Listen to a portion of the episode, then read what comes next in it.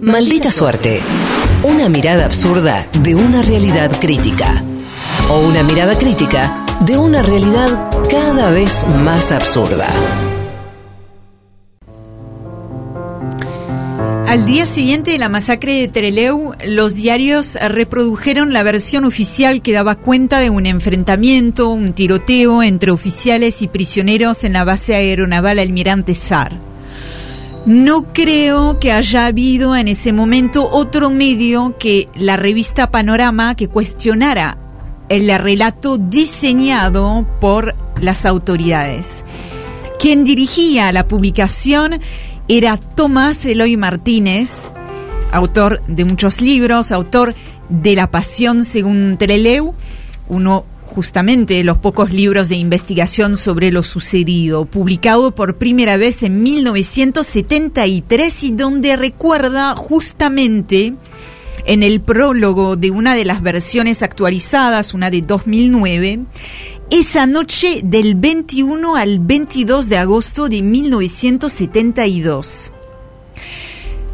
Y así dice, a las 8 de la mañana, Panorama, debía entrar en prensa para llegar a los kioscos. A todos, incluyendo a las fuentes del Ministerio de Marina de Presidencia a las que consultamos con urgencia, nos desconcertaba la maraña de versiones. Y cuanto más lo pensábamos, menos probable resultaba el relato de la fuga. Nos extrañaba que entre los custodios no hubiera siquiera un herido leve. A las siete y media, cuenta Tomás Eloy Martínez, regresé a la redacción del seminario, del semanario, e improvisé un texto en el que exponía mis dudas. Suponía, con ingenua esperanza en la buena fe del gobierno, que los comandantes en jefe condenarían lo que había sido con toda claridad una ejecución sumaria y reivindicarían la necesidad de juzgar a sus adversarios en vez de matarlos, por peligrosos que fueran. Tomás Eloy Martínez recuerda entonces sobre esa noche del 21 a 22 de agosto de 1972, en esa locura, las palabras que escribió. Un Estado que tiene fe en la eficacia de la justicia no puede responder al terror con el terror.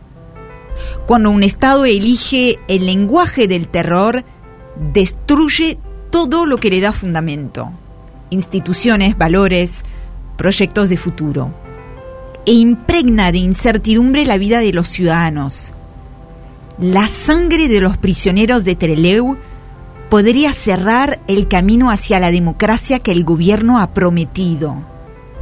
Estamos hablando de un editorial escrito en un contexto represivo ya muy palpable y en la urgencia del momento a las siete y media de la mañana, minutos antes de entregar la copia final que después saldría a la calle. Es muy impactante la lucidez que tiene Tomás Eloy Martínez, no solamente sobre lo sucedido, sino también sobre lo que vendría después, a años luz de lo que se podía leer ese mismo día en el arresto de la prensa. Título de Clarín.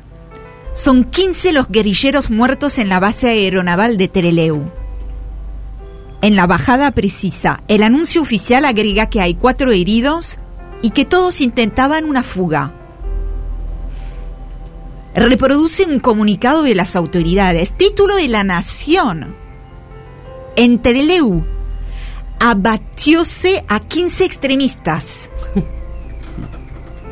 en la bajada precisa, ya con más editorialización todavía, ¿no? Mucho más que Clarín, cayeron en un tiroteo con fuerzas navales al intentar huir de la base. Tomás Eloy Martínez cuenta que, que sus palabras, que el texto que él publicó en, en esa revista, desentonó como un solo de batería en un entierro de angelitos quedó sin trabajo el 24 de agosto de 1972. Tomás Eloy Martínez quedó sin trabajo a los dos días de la masacre después de que el capitán de navío Emilio Eduardo Macerra llamara al dueño de la editorial para sugerirle que lo despidiera. tal vez tuvo suerte. Unos meses después, tal vez eso... Sí, el pedido hubiera sido otro. Hubiese sido distinto. Ahora les quiero contar algo más, eh, no sé si sabrán, sobre la revista Panorama, es que esa misma revista, en ese mismo número al que estoy haciendo referencia, es la que envió después de la fuga del 15 de agosto a dos de sus cronistas a Santiago de Chile sobre los pasos de los fugitivos de Rosón. Los prisioneros que sí de verdad escaparon y lograron alcanzar Santiago de Chile. Mandaron a un redactor, Jorge Lebedev, que logró en su momento una entrevista con los abogados de los fugitivos y que también entrevistó al presidente Salvador Allende.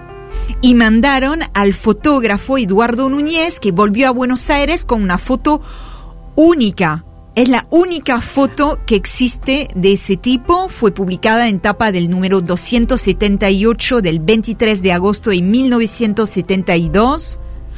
Muestra a los fugados detrás de una ventana en lo que llaman la pesca, que es el cuartel de investigaciones donde estaban alojados los refugiados. Y el propio fotógrafo, Eduardo Núñez, cuenta en una carta que él mismo escribió la anécdota, si se quiere, de ese momento en el que logró esa foto histórica. Vio una primera cara y después, bueno, esperó hasta que aparezca finalmente otra, ahí retomo yo ese relato. Cuando se asomó una segunda cara, grité, soy un periodista argentino. Y les mostré la credencial. Entonces caí en la cuenta de que se me acababa el rollo. Claro, imagínate un momento histórico para captar y uno trabajaba con cámaras analógicas, con rollo.